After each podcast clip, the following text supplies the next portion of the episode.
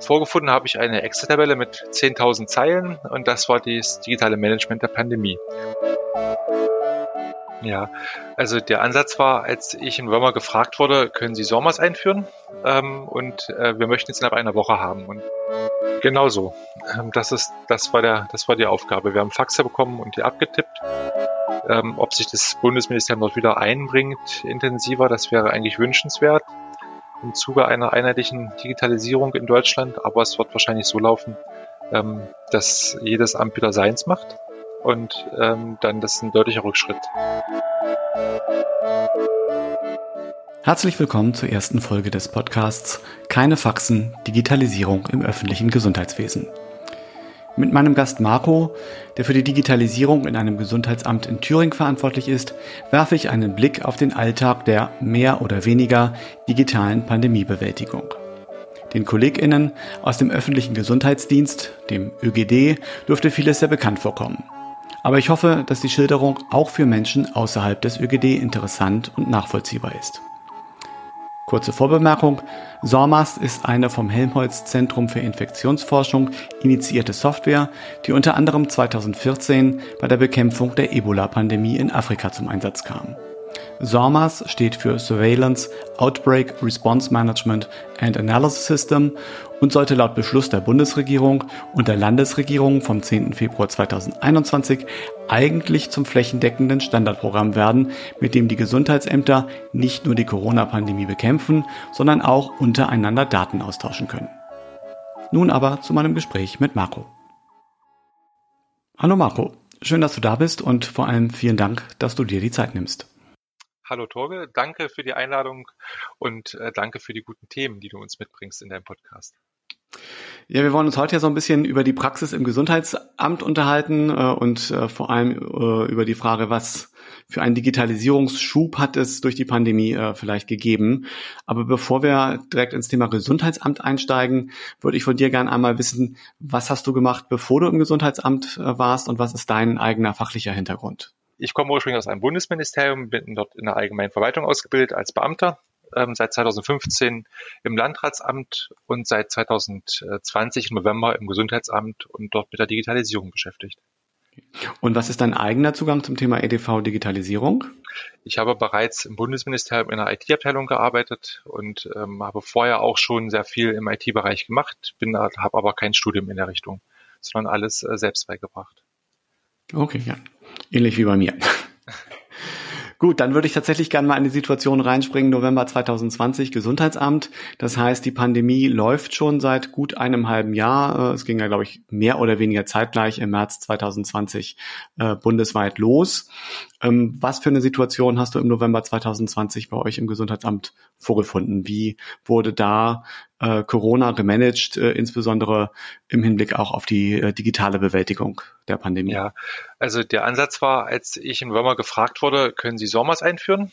Ähm, und äh, wir möchten es innerhalb einer Woche haben. Und ähm, das haben wir natürlich schnell korrigiert, weil innerhalb einer Woche als einzuführen ist eher utopisch. Vorgefunden habe ich eine Excel-Tabelle mit 10.000 Zeilen und das war das digitale Management der Pandemie auf der einen Seite, ähm, plus eine Fachanwendung, das ist bei uns Octoware aktuell immer noch. Und dort ähm, wurden die Fälle auch noch erfasst. Also es gab eine große Doppelerfassung und aber das reine Management der Fälle und Kontakte fand in Excel statt. In einer ähm, halbwegs strukturierten Tabelle mit wilden Eingaben überall. Aber alles äh, händisch, also sowohl alles in Excel als auch, als auch in October ist genau. also nichts über eine Schnittstelle irgendwie eingelesen nichts worden. Nichts über eine Schnittstelle, genau. Ja. Und ich höre raus, dass die Entscheidung äh, SORMAS, also das Programm vom Helmholtz Zentrum für Infektionsforschung, äh, als Pandemieprogramm einzuführen, die war bereits gefallen, als du angefangen hast. Die war bereits gefallen, auch aufgrund der Empfehlungen des Bundesministeriums für Gesundheit äh, für SORMAS und der dringenden Bitte, das einzuführen. Und äh, mangels Alternativen hat man sich dafür entschieden. Okay, das heißt, äh, Auftrag Sommers einführen in ein paar Tagen hat sich gezeigt, so schnell geht es nicht. Äh, es hat ein bisschen länger gedauert. Aber wie ging es dann ab November weiter? Genau, also wir haben dann, äh, oder ich habe dann drei Wochen gebraucht, um die Daten, ähm, die alten Daten aufzubereiten und dann in Sommers zu überführen. Und dann haben wir Anfang Dezember ähm, mit Sommers losgelegt. Mit ein paar wenigen Kollegen und dann auch alle ausgeweitet. Hm. Und wie habt ihr die alten Daten überführt? Äh, hast, du im Prinzip äh, eine Exportdatei gebastelt, die dann eingelesen wurde, oder ist euch dann eine Form von Schnittstelle zur Verfügung gestellt worden? Also wir haben das selber gebastelt. Ne? Wir haben die Daten, ähm, die ja da sehr unstrukturiert drinne waren, also ähm, die Ortsnamen wurden abgekürzt, ähm, die Spalten wurden manchmal für das eine, manchmal für das andere verwendet, ähm, versucht möglichst viel Daten dort rauszulesen und für den Import in Sommers zu nutzen. Und dann haben wir die äh, Datensätze in Sommers importiert. Okay, das heißt, ihr hattet dann, äh, nachdem ihr den Import gemacht hattet, für die Fallbearbeitung äh, SORMAS im Einsatz, genau. konntet also äh, die Fälle dort registrieren, konntet äh, Isolationszeiträume ja. verwalten, äh, Quarantänebescheinigungen ausstellen und habt äh, mit Sicherheit auch die Kontakte dann dort, äh, genau, die Kontaktpersonen zu den Fällen genau. hinterlegt. Unser, unser Ziel war halt, ähm, damit SORMAS zu starten, wenn wir alle Daten drinne haben. Also der Ansatz, andere Ansatz wäre gewesen, erstmal SORMAS zu starten und die Daten zu importieren wir haben aber festgestellt, dass so der Import ist ja relativ aufwendig und äh, das Mapping der Felder ist nicht immer ganz logisch gewesen in SORMAS, sodass wir erst die Daten sauber drinne haben wollten, bevor wir anfangen damit zu arbeiten. Um dann hinterher nicht in die Situation kommen zu müssen, selektiv Daten zu löschen zu müssen.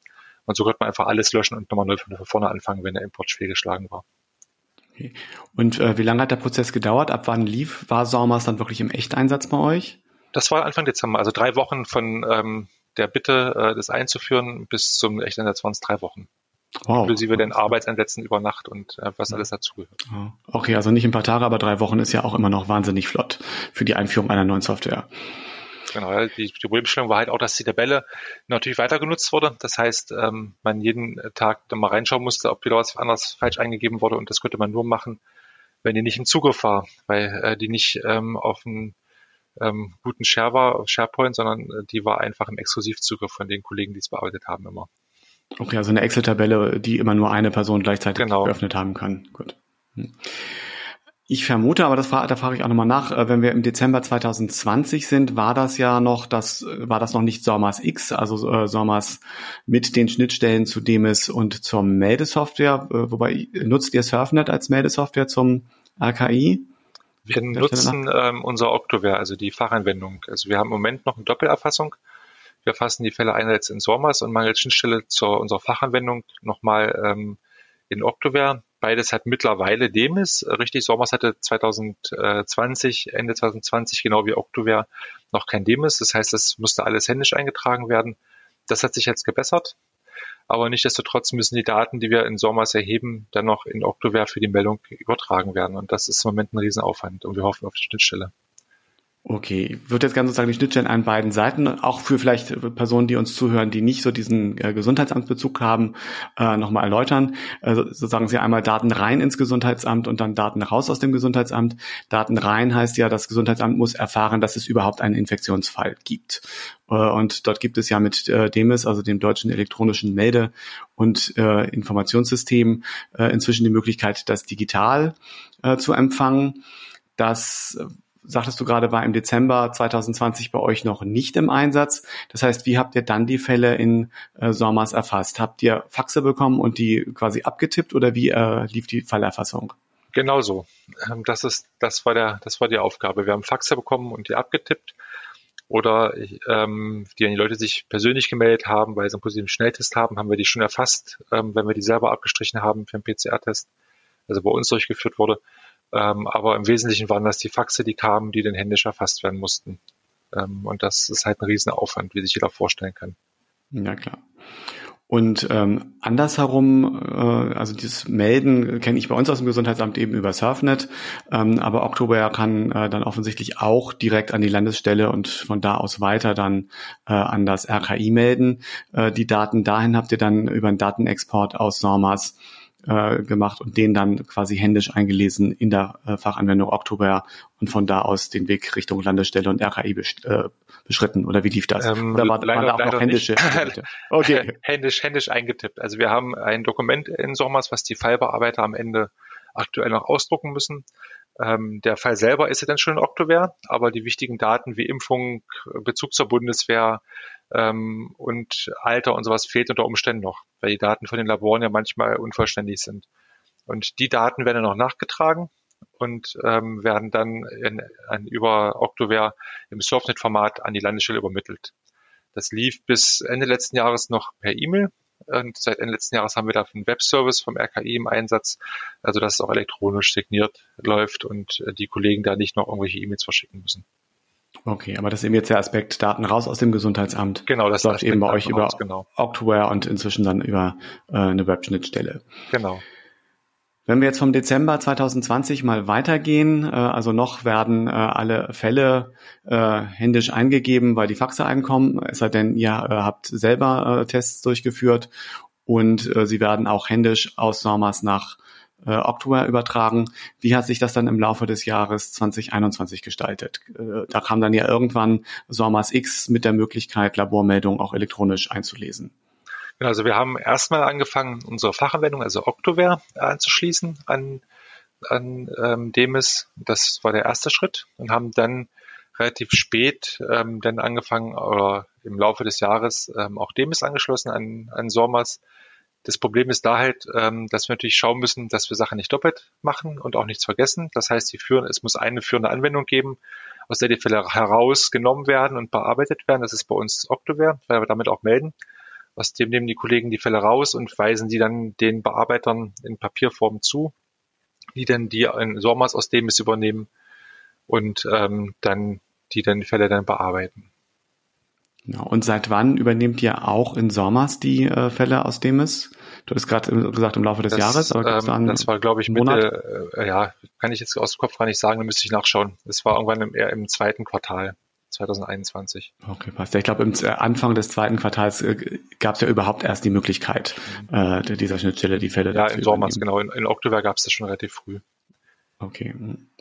Genau, ähnlich wie jetzt, äh, wenn ich auf genau. die äh, Meldesoftware bei uns gucke, Surfnet konnte ja auch schon relativ früh die Fälle in, äh, aus dem es äh, einlesen. Mhm, genau. Gut. Ihr seid dann ja noch einen Schritt weiter gegangen und habt jetzt noch ein, ein weiteres Tool im Einsatz, äh, um äh, sozusagen in der Digitalisierung vorwärts zu kommen und äh, den Arbeitsschritt ein bisschen zu erleichtern. Ähm, ich meine, das Modul, mit dem ihr äh, oder die Software mit der Person auch selbst ihre Daten eintragen können, ohne dass das über eine Abfrage von Containment Scouts läuft. Magst du dazu genau. mal ein genau. bisschen was sagen? Wir haben ähm, das Programm nennt sich CIS, ähm, ist ähm, von der Firma Covid IT Solutions aus Berlin und das sorgt für eine Kommunikation äh, mit dem Bürger, äh, nennt sich digitaler Kollege und das ist es auch. Wir weisen dem Kollegen Aufgaben zu, nämlich ähm, schreibe bitte die ähm, erkrankte Person an und frage nach Details. Äh, das geschieht dann per SMS. In der Regel, weil wir die äh, Daten, die Handydaten mitbekommen vom Labor, weil die ja mal angegeben werden müssen. Wenn die Leute sich vorher schon selbst bei uns gemeldet haben, auch über ein Formular über CIS, haben wir auch vielleicht die E-Mail-Adresse, dann kriegen die eine E-Mail von uns und eine SMS und können dann ihre persönlichen Daten nachtragen, also Impfstatus, ähm, Vorerkrankungen, alles das, was übermittelt werden muss ans RKI, sodass wir ähm, dann eigentlich die Leute nicht mehr anrufen müssen und die Leute dann äh, frei sind, wann sie das eintragen. Ne? Also die Leute sind ja auch erkrankt, haben vielleicht ähm, nicht gerade in dem Moment, wenn wir anrufen, den Nerv dafür, mit uns zu sprechen und haben aber so 24 Stunden Zeit, die Sachen einzutragen nachzutragen. Und ähm, wir haben dann noch wenige Fälle, wo wir noch händisch nachhaken müssen, wenn es nicht eingetragen wurde, oder auch äh, wenn es Personen sind, wo wir ähm, der Annahme sind, dass sie das vielleicht ähm, nicht können, weil sie sehr alt sind und im Pflegeheim sind. Da haken wir dann persönlich nach. Kannst du abschätzen, wie viel Prozent der äh, Ermittlung der digitale Kollege macht und wie viel Prozent für die biologischen Kollegen übrig bleiben? Also es sind ca. 80 Prozent die Rückmeldungen, die wir bekommen. Okay. Und die anderen Fälle sind, weil äh, die Personen das vielleicht nicht äh, genau, also, also überfordert von, von sind? Denen, na, von denen, die wir rausschicken, kriegen wir 80 Prozent zurück und 20 werden nicht ausgefüllt. Und äh, ich glaube wiederum 80 Prozent ungefähr ähm, schicken wir raus. Also 20 Prozent sind die, die wir nicht rausschicken. Also okay, die, die das ja kann verschiedene Ursachen haben. Also manchmal geben die Labore auch bloß eine Festnetznummer an, dann rufen wir halt ganz klassisch an. Ähm, die Leute ähm, sind halt sehr alt, dass wir denken, das ist vielleicht beim ähm, 90-Jährigen eher ähm, besser mal anzurufen, ähm, ohne jetzt jemand diskriminieren zu wollen, aber das kann ist dann einfach manchmal so. Und ähm, aber da, wir haben eine relativ gute Quote und äh, wissen, dass wir trotz allem, ähm, was wir nochmal hinterher telefonieren müssen, die ähm, letzte Welle so nicht geschafft hätten ohne ähm, dieses Software, dieses Software-Tool. Okay. Und nutzt ihr die ausschließlich, um die zusätzlichen Daten für Fälle, also für infizierte Personen zu ermitteln, oder macht ihr noch Kontaktverfolgung? Ähm, aktuell ja. Wir haben, solange es noch ähm, bei uns in Thüringen in der Verordnung Kontakte gab, im klassischen Sinn, haben wir die auch damit ermittelt. Da konnten die Fälle auch ihre Kontakte angeben. Und die Kontakte konnten dann wiederum ihre Daten vervollständigen. Ähm, immer unter der Prämisse, dass es als Kontakte zählen und auch ähm, dann ähm, dort Bescheid äh, brauchen. Das war immer so die Maßgabe. Also Leute, die dann ähm, vollständig geimpft und geboostert sind, fielen ja lange, fallen ja schon lange nicht mehr unter die Kontaktkategorie und mussten dann auch nicht ähm, sich dort melden. Und das hat auch ganz gut funktioniert. Das haben wir aber abgeschalten ähm, zum, zu Anfang Mai, seitdem es in Thüringen ja Kontaktpersonen äh, de facto nicht mehr gibt, zumindest nicht im Sinne von ähm, Quarantäne. Okay, aber dann habt ihr es auf jeden Fall deutlich länger hinbekommen genau. als wir. Äh, also in Schleswig-Holstein ist äh, die Kontaktverfolgung schon länger eingestellt, aber ich muss für uns auch ehrlicherweise sagen, äh, wir würden es auch nicht mehr schaffen. Also wir haben jetzt aktuell, wir haben heute den 24. Juni, so an die 200 Fälle pro Tag. Wenn wir dazu noch Kontakte ermitteln sollten, das wäre auch einfach nicht mehr, auch personell nicht leistbar. Wobei wir das Tool CIS, was du ansprichst, selber auch nicht im Einsatz haben. Also ich vermute, dass das auch ein Faktor ist, warum ihr so relativ lange die Kontaktverfolgung Verfolgung noch aufrechterhalten konntet. Ja, das ist, also ich glaube, in Thüringen wäre das theoretisch ab April einstellbar gewesen. Wir haben es aber dann noch ein bisschen ähm, beibehalten, einfach ähm, um den Leuten Möglichkeit geben, sich mal zu melden. Und ähm, das wäre für uns äh, ohne das nicht das, handelbar gewesen. Ja, das ist halt relativ simpel und wir haben es halt auch so gehandhabt, dass wenn die Leute ähm, halt sich nicht gemeldet haben, dann gab es halt auch keinen Bescheid, weil dann, wir haben ja auch reingeschrieben, ne, wir sollen sich halt nur dann zurückmelden und ihre Daten auswählen, wenn sie einen Bescheid brauchen. Und manchmal brauchen die auch keinen Bescheid. Ähm, und das ist genauso für die ähm, Erkrankten, die sollten bitte auch nur ihre Kontakte melden, die unter die Kontaktkategorie fielen und auch dann in Quarantäne waren. Und das waren dann im Endeffekt relativ wenige. Aber in der Tat, wenn man die alle anrufen müsste und dann dort nachfragen, äh, das dauert halt einfach. Also das ähm, war auch für uns das Argument für CIS, ähm, dass natürlich ein Telefonat immer wesentlich schneller dauert, dauert, länger dauert, als die Daten einfach ähm, abzugleichen, die man dann reinbekommt und zu bearbeiten. Ja, okay. Ich würde jetzt gerne mal ein bisschen den Blick in die Zukunft richten und davor auch eben für diejenigen, die nicht so tief in der Materie stecken, noch mal kurz zusammenfassen, wie die Ausgangssituation war. Du sagtest ja äh, zu Beginn, äh, Marco, dass äh, die Bundesregierung doch schon sehr stark Richtung SORMAS drängte im November 2020 und das äh, auch der Grund war, warum bei euch die Entscheidung für SORMAS gefallen ist. Ähm, bei uns äh, fiel die Entscheidung ein bisschen später. Ähm, ich selbst habe im Januar 2021 im Gesundheitsamt angefangen, aber dort ging es dann eben auch sehr stark in Richtung Sommers und ich habe einfach nochmal rausgesucht den Beschluss der Bund-Länder-Konferenz vom 10. Februar 2021, der relativ äh, deutlich sagt, ähm, nicht nur bis Ende Februar soll SORMAS in allen Gesundheitsämtern installiert werden. Das ist, glaube ich, inzwischen passiert, aber installieren heißt ja nicht nutzen. Also von denen, die ein Passwort und einen Nutzernamen zu SORMAS haben, äh, meine ich, dass so ungefähr ein Drittel der Gesundheitsämter, also derzeit ungefähr 130, SORMAS nutzen. Aber in diesem Beschluss steht eben auch drin, wer das nachlesen möchte, das packe ich in die Shownotes, unter Punkt 13, die Länder werden durch entsprechende Vorgaben sicherstellen, dass künftig alle Gesundheitsämter SORMAS und DEMIS nutzen. Und von dem alle nutzen das, sind wir A sehr weit weg und B ist die Situation jetzt ja auch, äh, wir kennen uns ja über den Sommers Erfahrungsaustausch, dass äh, Sommers als bundesgefördertes Projekt nach dem derzeitigen Sachstand zum 31.12.2022 ausläuft. Die Gesundheitsämter können jetzt entweder gegen Bezahlung für die äh, technischen Kosten, die damit einhergehen, quasi auf eigene Initiative Sommers weiter nutzen oder sie müssen sich bis Ende des Jahres eine Alternative überlegen. Wie geht ihr mit dieser Situation um? Wir bewerten das gerade bei uns intern und schauen, äh, wie es weitergeht. Wir ähm, finden, dass Sommers ein gutes Produkt ist grundsätzlich und dass es für uns in Verbindung mit dem CIS ähm, einfach sehr viel Arbeit erspart. Aber da ist halt CIS der ausschlaggebende Punkt. Also SORMAS an sich könnten wir sicherlich ähm, über unsere Fachanwendung ersetzen, die mittlerweile auch Kontaktpersonenverwaltung gut kann, Octoware. Aber ähm, mit dem CIS, das kann halt keiner so. Das gibt's halt aktuell nicht sodass wir das im Moment bewerten bei uns und schauen auch ähm, bis Ende des Jahres, wie entwickelt sich das mit Sommers weiter, ähm, ob sich das Bundesministerium dort wieder einbringt intensiver, das wäre eigentlich wünschenswert im Zuge einer einheitlichen Digitalisierung in Deutschland, aber es wird wahrscheinlich so laufen, ähm, dass jedes Amt wieder seins macht und ähm, dann das ein deutlicher Rückschritt ist.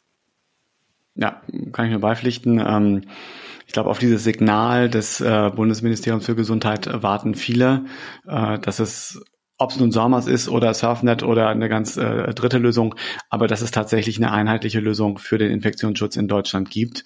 Denn ansonsten passiert genau das, was du gerade gesagt hast, dass wir wieder im kleinen Clan landen. Jedes Gesundheitsamt macht seins. Äh, daneben jetzt Oktober, SORMAS, Surfnet, was schon gefallen ist, Esculap, R23, Mikado, äh, die Aufzählung ist nicht vollständig, gibt es ja eine Vielzahl von Programmen, die Pandemie-Management können. Aber wenn das nicht vereinheitlicht wird und wenn insbesondere der Austausch der Daten zwischen den Gesundheitsämtern nicht ermöglicht wird. Das äh, ist bei euch sicherlich auch häufig so, dass ihr einen Fall reinbekommt und ihr stellt fest, der gehört gar nicht zu euch, sondern der gehört in den Nachbarkreis. Ähm, wie bekomme ich die Information darüber dahin? Vielleicht das auch an der Stelle nochmal nachgefragt.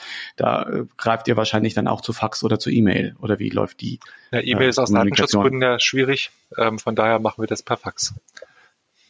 Oder per Anruf, also, wenn man das, aber in der Regel ähm, per Fax. Gut, ja, das ist halt ähm, der, der unschönere Weg. Ne? Da hat er auch, ähm, ich glaube, um da kurz auszuholen, ist da, da liegt sozusagen die Krux ein bisschen. Es wäre ganz gut gewesen, ähm, statt Sormas, was ich sehr gut finde. Also ich möchte den Lanz für Sormas sprechen, das ist ein gutes Programm, aber da wäre das richtige, das richtige Signal gewesen, auch Schnittstellen zu entwickeln, ähm, die auf einen bestimmten Standard ähm, Okay. Das war der Hund. Der darf, auch, der, Hund. Der, darf auch, der darf auch mal was sagen. Alles gut. das, das wäre es ganz gut Schnitt, äh, gewesen, Schnittstellen zu entwickeln. Ähm, so ähnlich wie es denn die X-Personen-Schnittstelle, die X-Ausländer-Schnittstelle, ähm, diverse Schnittstellen äh, gibt in Deutschland für die öffentliche Verwaltung. Und da wäre es das Richtigere gewesen, die zu entwickeln und dann hätte man auch einen guten Datenaustausch haben können. Und jeder kann mit dem Programm arbeiten, was er gerne mag, vielleicht auch schon hat und wir hätten die Daten austauschen können. Aber ähm, da man sich für sowas entschieden hat, muss man das einfach auch weiter fördern. Das ist meine Ansicht. Deswegen werden wir das auch beantragen über einen Digitalpakt, den es ja gibt, gefördert zu bekommen und hoffen, dass wir darüber das zumindest äh, die nächsten beiden Jahre noch absichern können bei uns. Mhm. Ja. Na gut, wir sind selber noch in der Entscheidungsfindung, aber äh, ja, ich beurteile das wie du, wir sind da auf halbem Weg stecken geblieben. Äh, SORMAS läuft bei uns in der Praxis auch wirklich super, ist aber eben nur für Covid vorgesehen. Also wenn sich das weiterentwickeln soll, bräuchten wir da die anderen Infektionskrankheiten auch mit drin, äh, weil es ja inhaltlich und auch von, von der Vorgehensweise nicht wirklich praktikabel ist, äh, die eine Krankheit in einem einen Programm zu machen und alle anderen Krankheiten in einem anderen Programm. Ja. Und äh, Schnittstellen hast du gerade selber angesprochen, dass empfinde ich auch immer noch so ein bisschen als Achillesferse, dass SORMAS eben nicht direkt an die Landesstellen und den, äh, an das RKI meldet, sondern immer über ein weiteres Programm, bei euch Escolab, bei uns ähm, Surfnet. Und äh, diese Programme entwickeln sich ja auch weiter. Das heißt, man hat immer auch so ein Gap in der Entwicklung äh, der Meldesoftware äh, versus der Entwicklung in SORMAS. Die kann nie eins zu eins zeitgleich sein. Und da gibt es eben auch so ein bisschen Unstimmigkeiten bei Daten, weil gerade die Entwicklung der Schnittstellen so ein bisschen auseinanderläuft. Äh, ja. Genau. Insofern greife ich hier den Punkt auch nochmal auf. Wir gehören ja beide zu den sechs Unterzeichnern eines Briefes an das ähm, an, ähm, Karl Lauterbach, äh, aber eben als äh, Minister und als äh, Chef des äh, Bundesministeriums für Gesundheit, äh, dass der Bund sich doch bitte positioniert in der Frage einer einheitlichen Infektionsschutzsoftware, die äh, A für alle Gesundheitsämter verbindlich ist, die B in der Letztverantwortung bei der öffentlichen Hand liegt und nicht irgendwo privat und die C den Datenaustausch untereinander kann. Der Brief ist am 28. März ans Ministerium gegangen. Wir haben bisher noch keine Antwort bekommen. Äh, falls jemand mit Bezug zum Ministerium das hier hört, äh, würde ich mich über Nachhaken und zumindest ein kurzes Signal freuen. Falls der Brief nicht mehr auffindbar sein sollte, ich sage am Ende nochmal, wie ich zu erreichen bin, dann schicke ich den auch gerne nochmal. ja, das ist halt ein bisschen schade, dass es da gar keine Reaktion gab. Ähm, da wäre halt eine deutliche Positionierung des BMGs in irgendeiner Art und Weise ganz gut. Und wie du sagst, es geht nicht darum, jetzt ähm, SORMAS für alle zu haben, sondern eine einheitliche Software für alle zu haben. Äh, das wäre ganz gut. Also gerade bei Sachen, die dann auch ähm, kreis- und bundeslandübergreifend stattfinden ähm, und wo es einen Datenaustausch geben muss. Genau, und das also kann ich nur nochmal unterstreichen, gerade wir als kreisfreie Stadt, das fängt ja schon bei der Schulklasse an, die einen Teil der Schüler hat, die äh, in, in unserer, also in Flensburg wohnen und einen Teil der Schüler, die im Kreisgebiet wohnen. So, und äh, die jetzt unterschiedlich zu behandeln, weil sie von unterschiedlichen Gesundheitsämtern betreut werden. Das ist das eine, aber eben weil sie auch von, von der Software und vom, vom Datentempo. Ne? Also das, ja. eine Person bekommt nach einem Tag Bescheid, die andere erst nach drei Tagen, weil die äh, äh, das genutzte System entsprechend längere Bearbeitungszeiten hat. Das ist für die Bevölkerung und das wird uns auch zurückgespiegelt so einfach nicht mehr nachvollziehbar. Nee, klar, das ist bei euch nochmal extremer, ähm, gerade ähm, weil ihr flächenmäßig natürlich nicht, nicht so groß seid. Ähm, bei uns geht das, aber auch bei uns ähm, kommen dann Fragen auf, ne, wenn es zu lange dauert äh, mit der Bearbeitung. Und dann ist bei euch ja noch eher der Flaschenhals wahrscheinlich das Personal, also bei uns ja auch, aber bei euch noch mehr, weil ihr alles ja händisch ausermitteln müsst. Richtig, wobei wir haben wiederum äh, auf der anderen Seite den Vorteil, wir äh, exportieren ja tatsächlich über die Schnittstelle aus SORMAS raus mhm, an Surfnet ja. und schicken weiter. Also das dauert ein paar Sekunden, sprich die Daten rauszugeben, das geht bei uns schneller, aber es äh, ist richtig, bei uns werden die Daten zu den äh, Fällen, also eben Fragen wie Impfstatus, ähm, ja. sind Symptome vorhanden, seit wann symptomatisch, die werden durch Anrufe über unsere Containment Scouts erledigt. Also da läuft bisher noch gar nichts automatisch. Da seid ihr eindeutig weiter als wir und habt da äh, ja seid schon mehr Schritte gegangen. Gut, ich hoffe, das war für alle, die zuhören, äh, Eindruck, wie äh, Gesundheitsämter, jetzt ist es ein, ein Gesundheitsamt äh, beispielsweise, aber vieles, glaube ich, lässt sich auch auf andere Gesundheitsämter übertragen. Ähm, ich würde als These für ein Fazit, aber das, äh, ich gebe dir gerne gleich nochmal die Gelegenheit, Maro, das auch selber zu kom äh, kommentieren, sagen, äh, diese Folge steht ja unter dem Titel Digitalisierungstreiber Pandemie. Würde ich sagen, ja, die Pandemie hat die Digitalisierung deutlich vorangetrieben mit Systemen, aber äh, dieser Digitalisierungsprozess ist bei weitem noch nicht abgeschlossen und da sind noch ganz, ganz viele Schritte zu gehen. Ja, denn das kann ich so unterschreiben. Die Digitalisierung wurde deshalb auch vorangetrieben, weil es anders nicht schaffbar gewesen ist. Ne, das muss man auch ganz ehrlich sagen, glaube ich. Ähm, wenn es anders schaffbar gewesen wäre, dann hätte man äh, die Digitalisierung nicht so vorangetrieben. Aber das war ähm, Mittel zum Zweck, weil nur so ähm, konnte man diese hohe Anzahl von Fällen auch in einer adäquaten Zeit bearbeiten. Es wäre mit Fax und Papier und Briefen sicherlich nicht so schnell gewesen. Und ähm, ich kann nur hoffen, dass wir da nicht stehen bleiben. Also es sind ja erste Schritte gemacht mit dem Digitalisierungspakt für den, ÖGD, für den öffentlichen Gesundheitsdienst ÖGD. Ähm, und ich kann nur hoffen, dass es weitergeht damit. Das wäre der große Wunsch. Ja, vielen Dank. Also diese Hoffnung teile ich und gerade auch so eine gewisse Begleitung des Paktes für den EGD möchte ich ja mit diesem Podcast auch gerne erreichen. Dann sage ich an dieser Stelle vielen herzlichen Dank für deine Zeit, Marco, und schön, dass du da warst.